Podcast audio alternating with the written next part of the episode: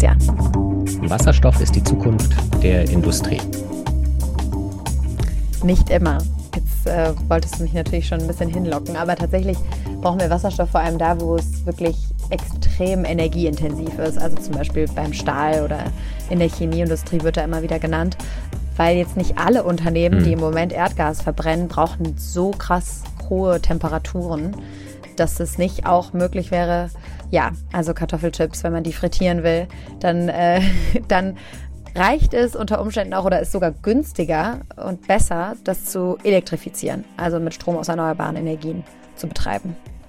Das war eine ganz überraschende Erkenntnis für mich in den letzten Wochen und Monaten, dass tatsächlich Wasserstoff nicht immer die beste und auch nicht die günstigste Lösung ist, sondern es viele Prozesse gibt, zum Beispiel bei PepsiCo in den Niederlanden, wo Kartoffelchips für ganz Europa hergestellt werden. So sind wir auf dieses Thema gekommen, dass es dort oftmals Sinn ergibt, diese Prozesse einfach von Unternehmen wie Kraftblock zum Beispiel, wir haben mit dem Gründer von Kraftblock, Martin Schichtel, gesprochen, zu elektrifizieren. Und Kraftblock, ein deutsches Unternehmen, wie der Name es vielleicht verrät, da ist der Name tatsächlich so ein bisschen Programm. Genau, ganz so einfach ist das nämlich nicht, das zu elektrifizieren.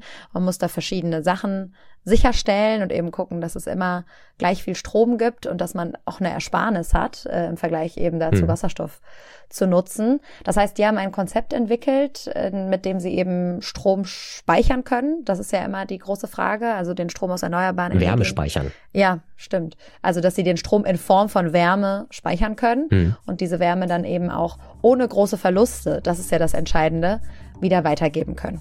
Es tauchen die berühmten Container von den Frachtschiffen auf. Die werden nämlich benutzt. Es sind Golfbälle dabei. Kartoffelchips haben wir schon erwähnt. Es ist ein sehr bildlicher Podcast dieses Mal. Genau. Los geht's. Dann würde ich sagen, hallo und herzlich willkommen, Herr Schichtel, im Klimalabor. Vielen Dank, dass Sie sich Zeit für uns nehmen. Ja, vielen Dank, dass ich dabei sein darf. Danke. Sie und Ihr Unternehmen Kraftblock sind vor kurzem in die Chip-Industrie eingestiegen und damit meinen wir nicht die Herstellung von Halbleitern, über die ja auch häufiger gesprochen wird in den letzten Wochen und Monaten, ja. sondern es geht tatsächlich um die allseits beliebten Kartoffelchips. Ja, so Können ist es. Können Sie uns einmal erklären, was ein Energieunternehmen wie Kraftblock mit Kartoffelchips zu tun hat? Ja, das ist ein ganz spannender Ansatz von unserem Kunden am Ende, der sagt, äh, der wie viele, viele andere Dekarbonisierungsziele rausgegeben hat, die er bis 2030, mhm. 2040, 2050 erreichen will, aber die nicht nur an seine Lieferanten weitergeben will, sondern selbst was unternehmen will. Und er sagt halt, naja gut, um Kartoffelchips herzustellen, brauche ich ja Wärme. Ich muss das Frittierfett irgendwie mhm. erhitzen. Und das wird heutzutage immer noch über Gas gemacht. Zumindest in Europa, in anderen Ländern ja. sieht sogar noch ganz anders aus. Wie kann ich also dieses Gas gegen Alternativen ersetzen, aber dennoch meine Kartoffelchips produzieren?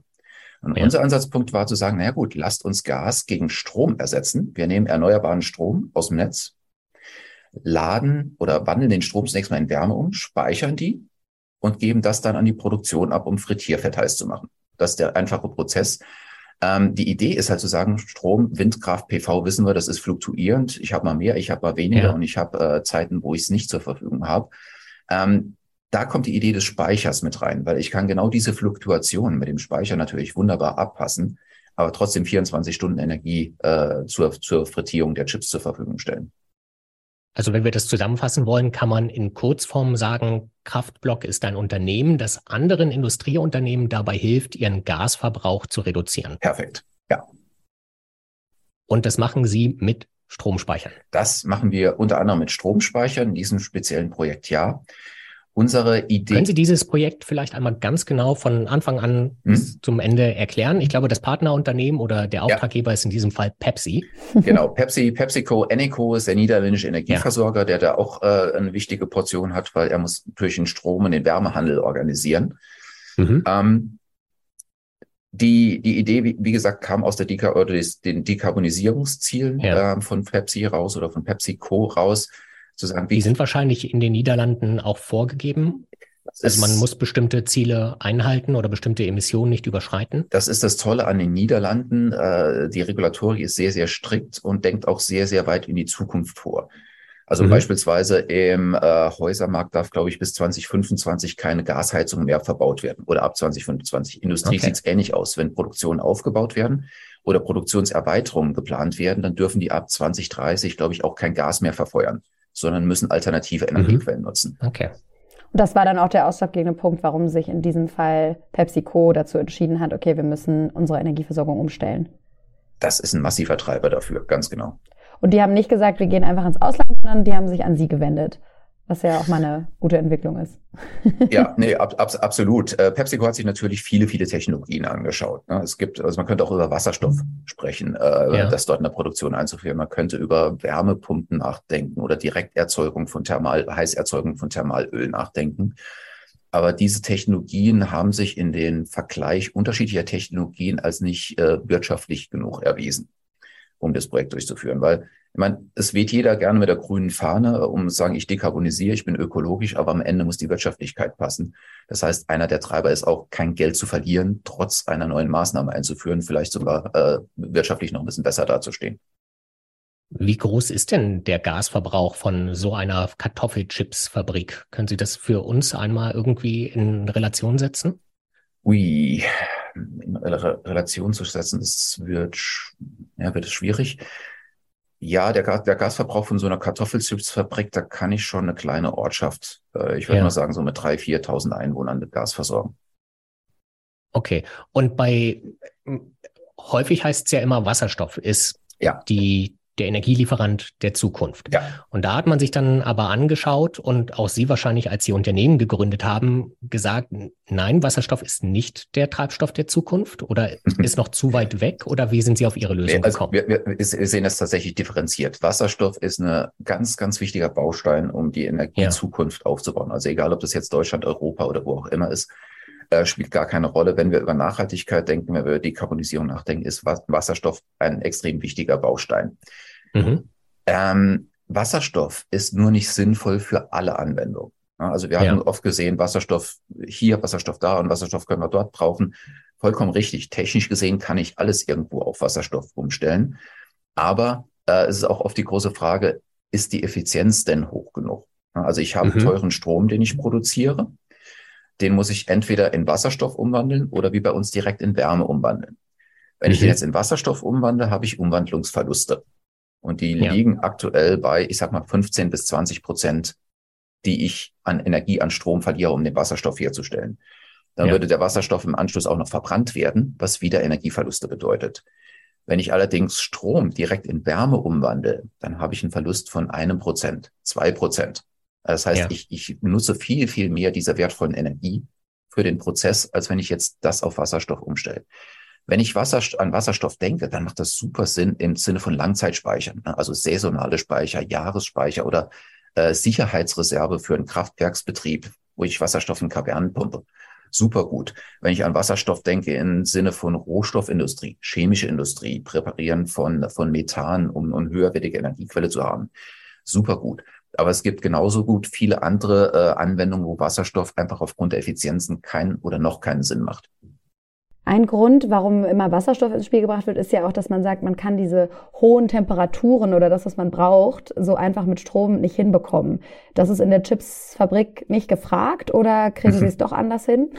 nee, das, das, das kriegt man doch anders hin. Ähm, ich glaube, bei diesen hohen Temperaturen, und das ist auch das ganz Spannende, wir machen ja eine Hochtemperatur-Wärmespeicher. Mhm. Ja. Wenn ich jetzt vor drei, vier Jahren mit jemandem drüber gesprochen habe, ähm, oder ein Kunde kam, ich bräuchte einen Hochtemperaturwärmespeicher und ich habe gefragt, wie sehen denn die Vorstellung? Ja, können Sie einmal erklären, was das ist? Genau. genau Bevor wir genau, zu tief ins Thema genau, einsteigen. Genau, nee, genau da komme ich jetzt hin. Einfach mal, um so, so okay. ein bisschen die, die, die, die ähm, Vorarbeit oder Definition äh, zu bringen. Dann haben die Leute oft über äh, Wasserspeicher nachgedacht. Waren Wasserspeicher oder Wasserdruckspeicher, die bis 120 Grad gehen. Das war ein Hochtemperaturwärmespeicher. Wenn wir über Hochtemperatur-Wärmespeicher reden, dann sprechen wir eher von 800, 900, 1000, 1300 Grad zu speichern. Das mhm. geht heutzutage. Also das können wir. Ähm, das können auch einige andere nicht ganz so hoch, wie wir das machen. Aber sagen wir mal, 700, 800 Grad ist durchaus möglich. Und äh, ich kriege mit dieser Temperatur einfach viel mehr Industrien befriedigt mhm. als mit 120 Grad warm Wasser. Ja. ja. Und äh, das ist genau der Punkt, den, den Sie eben auch schon angesprochen haben. Ja, was heißt denn Hochtemperatur? Was ist denn das Spannende daran? Ähm, das Spannende ist, die Anwendung bei PepsiCo läuft nicht bei 100 Grad, sondern die läuft bei äh, zwischen 250 und 300 Grad am Ende. Mhm. Das heißt, mit das waren die Fritteusen, das sind die ne? Fritteusen, ne? zum Beispiel. Genau. Ja. Da komme ich mit herkömmlichen Systemen wie Warmwasserspeicher überhaupt nicht hin. Ja. Da komme ich ja. auch mit Technologien wie Wärmepumpen aktuell nicht hin, weil die höchste Temperatur, die eine Wärmepumpe erzeugt, ist 150 Grad, 180 mit viel, viel Glück. Aber ich komme nicht über 200 Grad. Wasserstoff wiederum, klar, wenn ich den verbrenne, kann ich das machen. Und das bringt mich jetzt wiederum diesen, diesen Dreh zu. Aber beim Wasserstoff aber den großen Energieverlust. Genau, da habe ich den, den Verlust bei der Herstellung. Mhm. Äh, das geht mhm. mir schon mal verloren. Und wenn ich den verbrenne, verliere ich noch mal ein bisschen mehr. Ne, also die mhm. Gesamteffizienz ist relativ niedrig, wenn ich Wasserstoff verbrennen möchte. Das macht es natürlich teuer. Das macht es teuer, ja. genau. Das macht, ich brauche auch deutlich mehr Strom als Input um mhm. die gleiche Leistung Wärme als Output zu haben, weil ich so viele Verluste zwischendrin habe. Okay. Und das ja. macht es auch nicht, nicht, nicht unbedingt sinnvoll äh, von, von der ökologischen Seite her. Mhm. Ich muss einfach mehr Windräder oder mehr PV aufbauen, um die Nachfrage zu befriedigen.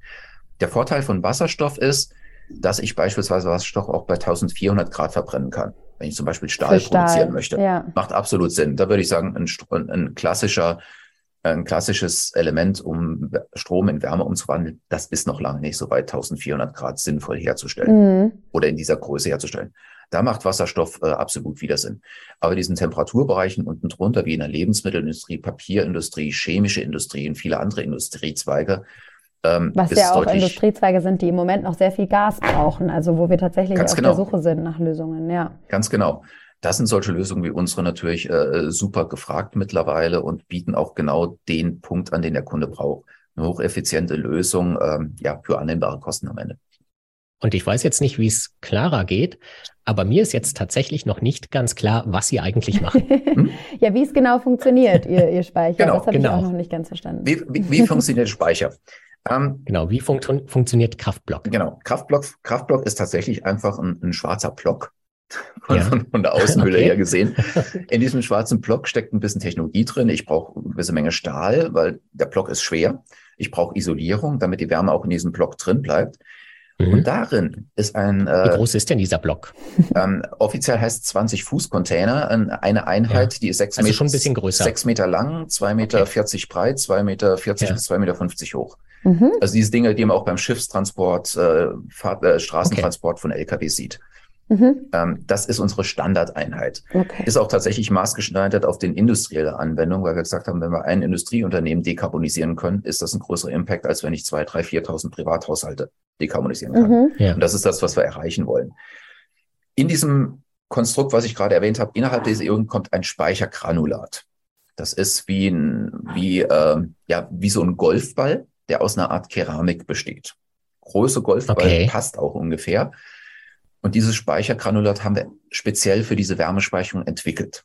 Es gibt viele Materialien, viele Naturmaterialien, Vulkangestein, Sand, Kies, die ich auch nutzen könnte. Die haben aber technische Nachteile. Die sind nicht effizient genug. Weil wenn ich so einen Prozess wie bei PepsiCo habe, sagt mir der Kunde, ich brauche jetzt Energie und nicht, ich brauche eine halbe Stunde Energie. Und diese mhm. Naturmaterialien, die brauchen relativ lange, um Wärme wieder rauszuschieben. Und wir haben unser Material wie hast du schön designt, damit es genau das macht, was es macht. Also steckt viel Chemie, viel Materialwissenschaften drin, um das Material herzustellen. Aber auch im Sinne von Nachhaltigkeit. Ne? Wir haben auf, äh, viel auf Kreislaufwirtschaft geguckt. Was kann ich denn nutzen? Was kann ich vielleicht in Kreislaufwirtschaft zurückbringen, ohne jetzt komplett irgendwas Neues herstellen zu müssen? So, also ja. ich habe jetzt den Container, ich habe die Isolierung, ich habe das Granulat. Jetzt habe ich einen Wärmeträger, heiße Luft zum Beispiel. Die geht ja. rein, die streift über das Granulat. Das Granulat zieht dann die Wärme aus dieser heißen Luft raus und schiebt quasi kalte Luft am Ende des Speichers wieder hinten zurück in den Prozess. Mhm. Wenn der Speicher voll geladen ist, dann drehe ich das Ganze rum. Dann schiebe ich kalte Luft rein, die nimmt die Wärme wieder mit und ich bringe es in den Prozess beim Kunden rein. Das ist das einfache okay. Funktionsprinzip hinten dran. Und wir, das klingt erstaunlich einfach, ja. ja, wir, wir mögen es. Der, der Leitspruch in unserer Entwicklung ist KISS, keep it simple and stupid.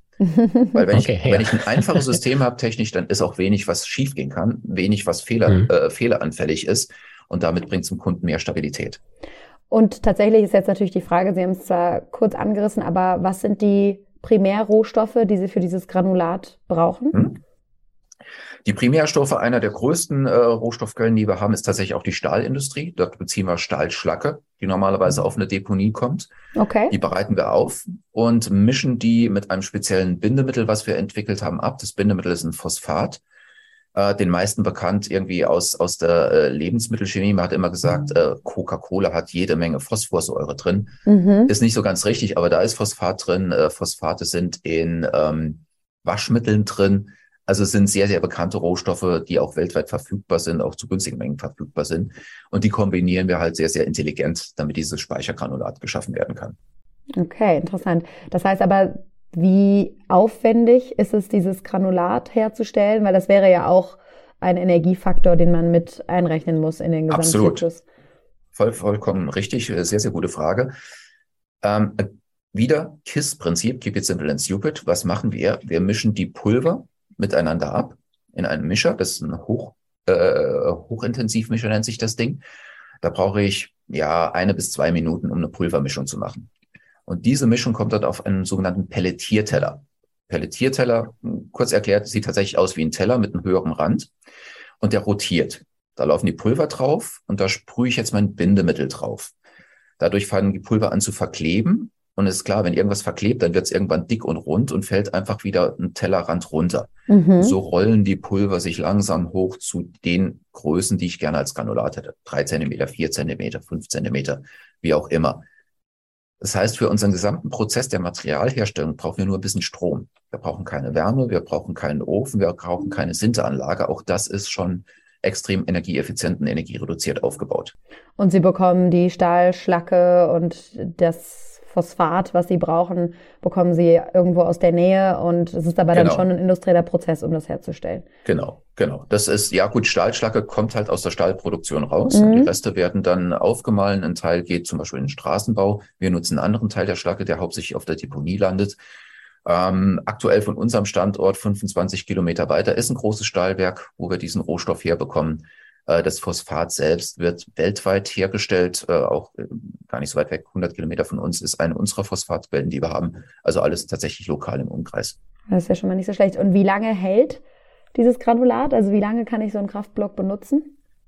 Wenn ich jetzt unser Marketing zitieren würde, lebenslang. Jetzt bin ich aber eher der, eher, eher der, eher der Techniker oh. ja. äh, dahinter. Jetzt bringen Sie sich nicht in die Bredouille. nee, nee, nee, tue tu, tu ich absolut nicht. Das ist einfach eine Frage, wie man lebenslang definiert. Ne?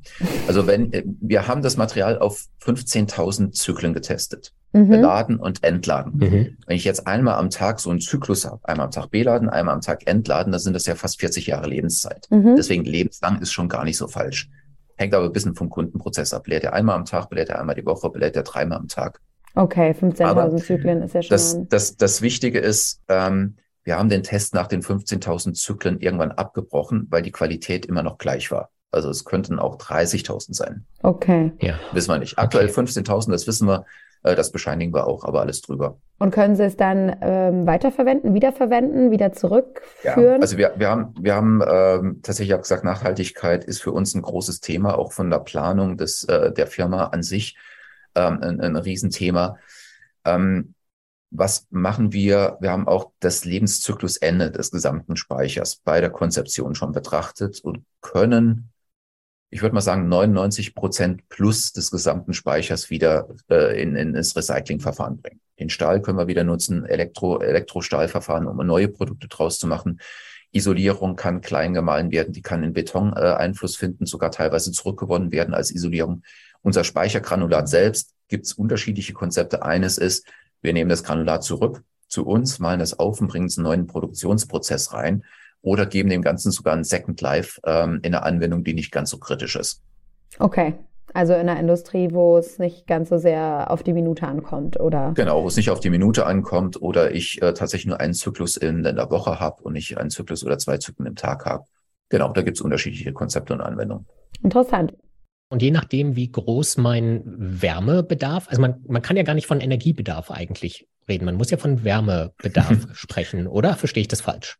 Nö, man kann von Wärmebedarf sprechen. Wärme ist ein Teil des Energiebedarfs. Also Energie ja. ist das Oberthema und unter mhm. Energie habe ich, wenn ich jetzt die drei großen Energiegruppen nehme, immer Strom, Wärme und Kraftstoffe. Ja. Das sind auch die drei Gruppen, nach denen die klassischen Statistiken eingeteilt sind.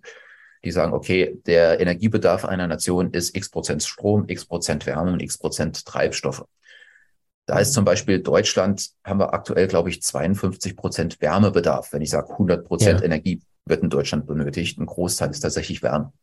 Und Sie bieten eine Lösung genau. für, für diesen Teil an, für diesen Wärmeanteil. Ja, genau. Ja.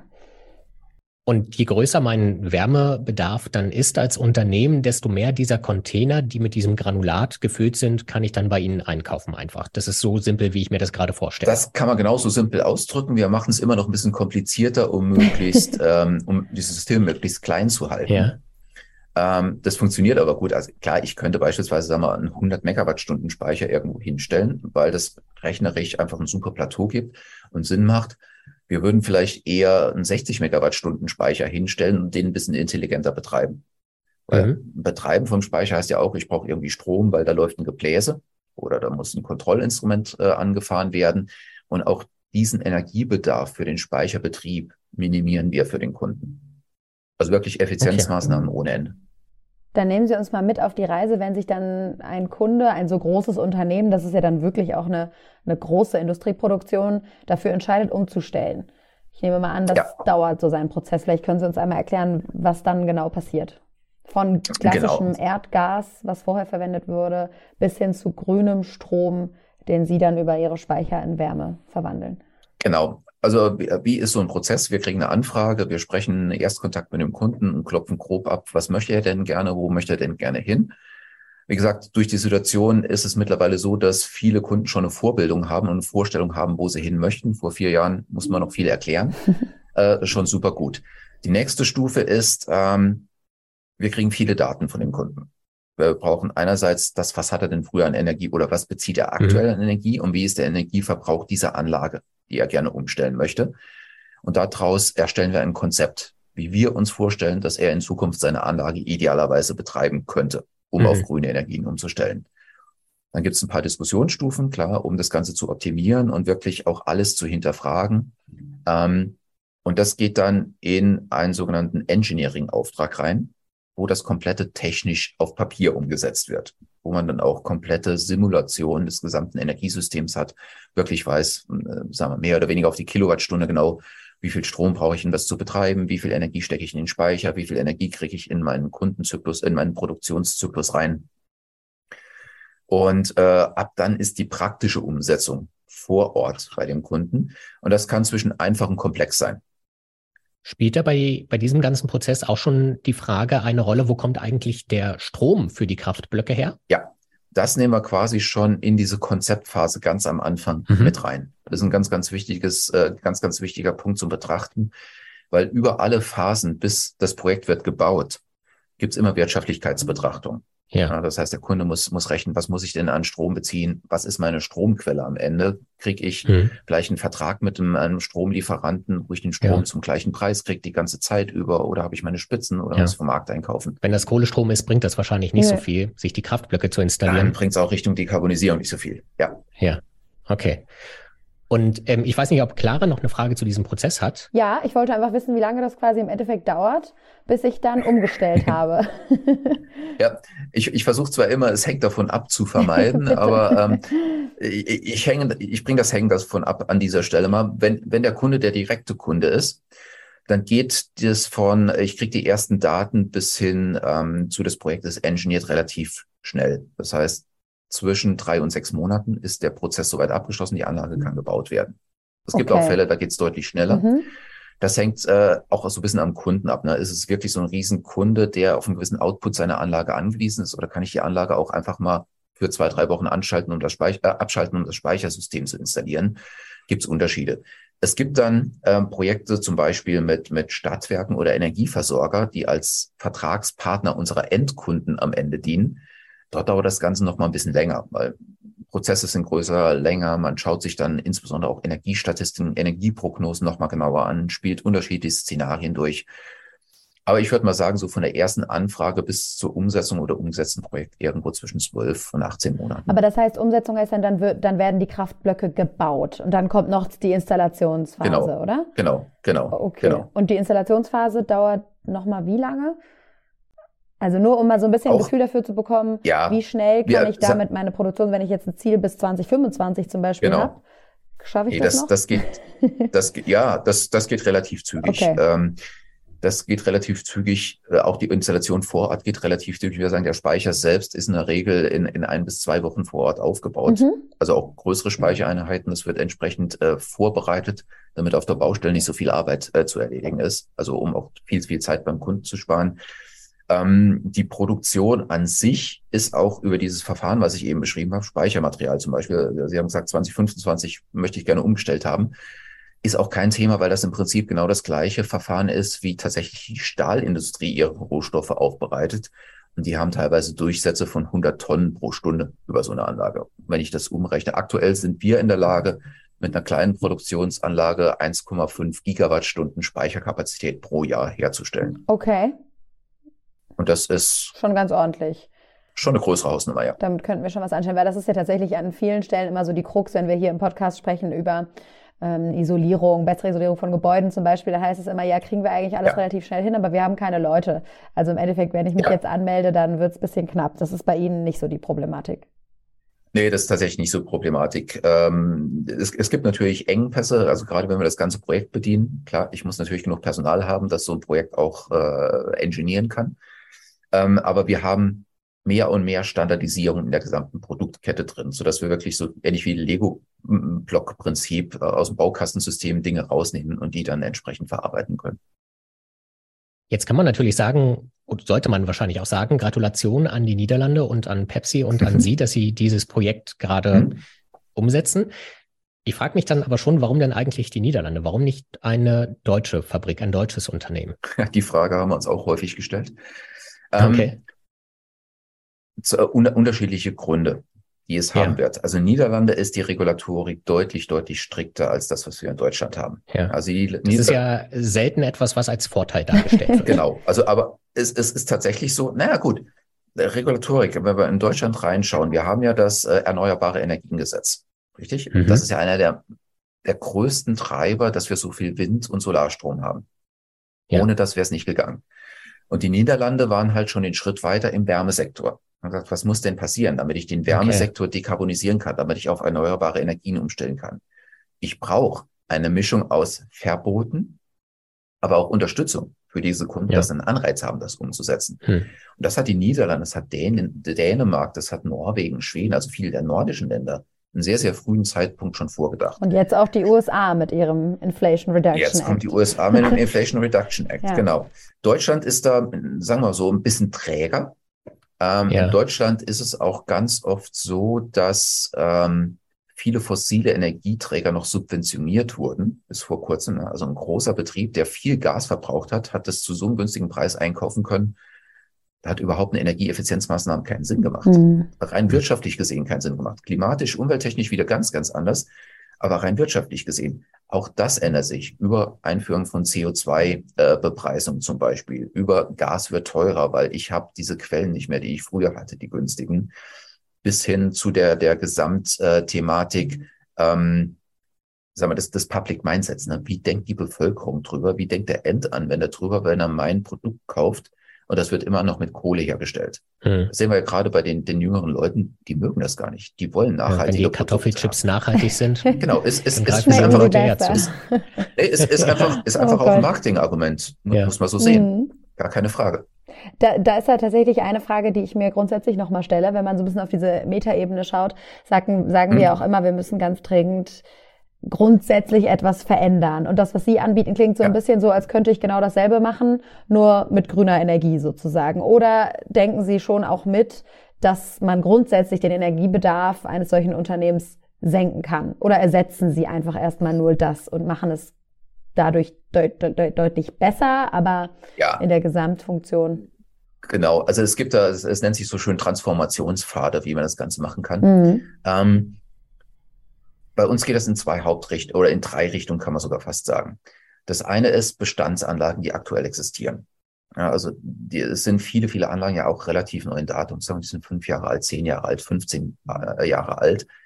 ähm, wo es dann auch, ich sage mal, aus Nachhaltigkeitsgründen wenig Sinn macht, die komplette Anlage abzureißen, zu verschrotten und was Neues hinzustellen. Ja. Das versuche ich natürlich, diese CO2-Kompensation, die energetische Kompensation, ähm, möglichst schnell zu erreichen. Nach dem das Motto, passiert halt nicht, indem ich es halt. Das genau, Nachhaltigste das ist das, was ich schon habe. Ne? Ähm, ja. ja, oft, oft schon, nicht in allen ja. Fällen, aber ja, bin ich bei Ihnen. Das Nachhaltigste ist das, was ich habe. Deswegen wird dann oft einfach Energieeffizienz getrimmt. Das mhm. kann Abwärmerecycling sein. Ich habe einen Prozess, der viel Abwärme macht. Die speise ich vorne wieder ein, um Gas zu reduzieren. Das kann aber wie bei PepsiCo, ähm, Eneco der Fall sein, ich ersetze Gas gegen was Alternatives, betreibe aber den Rest meiner Anlage weiter. Bis zu einem gewissen Punkt. Und da habe ich dann den Übergangspfad zu komplett neuen Anlagen, die komplett neu geplant werden, auf die grüne Wiese hingestellt werden. Dort sieht es dann wieder ganz anders aus. Also dort kann man tatsächlich Schritt zwei, Schritt drei, Schritt vier heute schon vorausdenken, um das in Zukunft umzusetzen. Also das heißt, das wird schon mitgedacht, dass man einem Unternehmen auch grundsätzlich sagt, sie müssen überlegen, ob sie diese Art der Produktion noch langfristig fortführen können.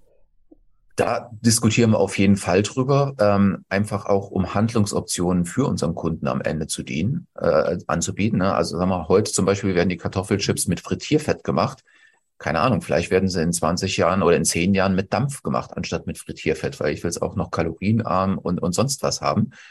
Ähm, das versuchen, versuchen wir mit vorzudenken und dann zu sagen, na gut, ihr könnt immer noch den Speicher nutzen, nur anstatt in Thermalöl zu gehen, stellen wir eine andere Komponente hin, die Dampf erzeugt. Also auch diese, diese Nutzung von Bestand, der jetzt neu aufgebaut wird, in Zukunft vorauszudenken, ist Teil unseres Jobs. Herr Schichtel, es freut uns sehr, dass wir hier nochmal eine weitere Alternative zu Wasserstoff und eben zu Energieeffizienz und Dekarbonisierung im Industriesektor kennenlernen durften. Vielen Dank. Ja, super, freut mich. Ähm, bin auch froh, dass ich noch mal ein bisschen Bildungsarbeit leisten konnte. Nee, das ist, ist, ist, ist, tatsächlich, ist tatsächlich ein wichtiger Punkt. Ich meine, je mehr das Wissen geschaffen wird, was Energiesysteme können, egal ob das jetzt Wasserstoff, thermische Speicher, Stromspeicher sind, desto eher ist auch die Chance da, dass wir äh, tatsächlich massiv gegen Klimawandel vorgehen können. Und das ist unglaublich wichtig. Also von daher auch vielen Dank von meiner Seite. Das ja, haben wir sehr gerne angewendet. Dankeschön. wir warten auf die grünen Kartoffelchips, die dann vielleicht in 30 Jahren auch nicht mehr dick machen. Ja, vielleicht schon in 10. Ja. Ja, wenn mal. Sie da noch eine Idee haben, geben Sie Bescheid. Genau, wir sind immer interessiert an möglichst vielen verschiedenen Alternativen. Besten Dank. Gut, mache ich.